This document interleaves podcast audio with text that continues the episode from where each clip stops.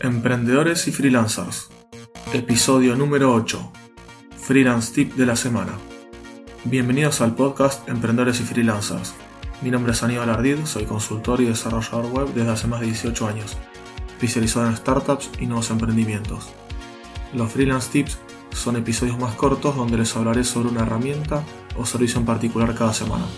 En el episodio de hoy les voy a hablar sobre Meld. Meld es un software de código abierto, bajo licencia GPL versión 2. Es multiplataformas y se encuentra tanto para Linux, Mac y Windows. Se utiliza tanto para comparar archivos como directorios. Esto significa que, por ejemplo, nosotros tenemos, queremos comparar dos carpetas, un ejemplo, tenemos dos temas, o un tema mejor dicho que se actualizó, ¿sí? entonces queremos ver qué es lo que cambió en el código, o ver si nosotros habíamos cambiado algo y no lo recordamos, entonces bueno, comparamos los dos directorios, o dos carpetas de estos dos, por ejemplo, temas, como les decía, que queríamos comparar, y nos va a salir en una ventana, en este software, partido en dos la pantalla, en este caso pues estamos comparando dos nada más, también se puede comparar hasta tres vías al mismo tiempo. Ahí vamos a poder ver archivo por archivo, nos va a marcar este software si fue modificado o no.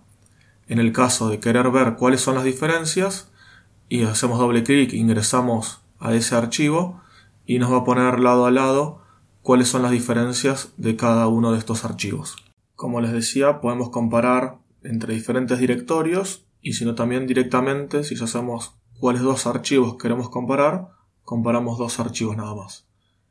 Sumado a esto, si en un directorio tenemos configurado Git o SVN, o sea, algún control de versiones, un sistema de control de versiones, podemos también, ingresando en ese directorio y señalando la opción de control de versiones, podemos elegir y ver cuál es el histórico de, los últimos cambios que hicimos antes de hacer el último commit. O sea, si nos hicimos un pool, hicimos diferentes cambios y todavía no comitíamos ni pusheamos estos cambios, podemos ver todos los archivos que cambiamos, qué fue lo que hicimos.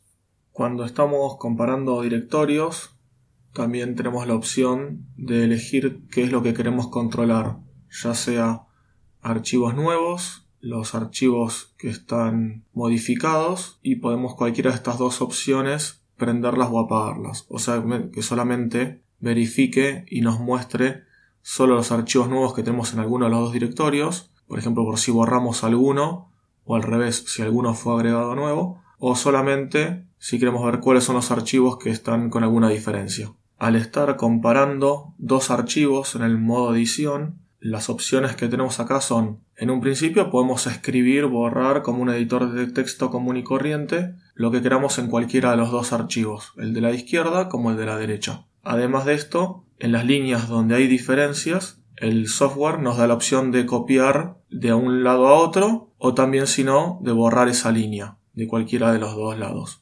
Estas serían las opciones que nos da el software, además de cuando ya tenemos los dos archivos comparados e iguales, nos da una alerta de que ya está exactamente igual uno del otro. Y eso sería todo lo que podemos hacer con esta herramienta. Es muy simple, muy fácil de usar, pero muy poderosa y muy útil en los casos que tenemos que hacer comparaciones más que nada de archivos grandes o de muchas líneas para no estar mirando con dos editores e ir scrolleando a mano e ir mirando y viendo nosotros las diferencias que se nos pueden pasar. De esta manera no vamos a tener ningún problema y va a ser muy rápido y muy fácil de ver estos cambios. Así damos por finalizado este episodio. Este fue el freelance tip de la semana.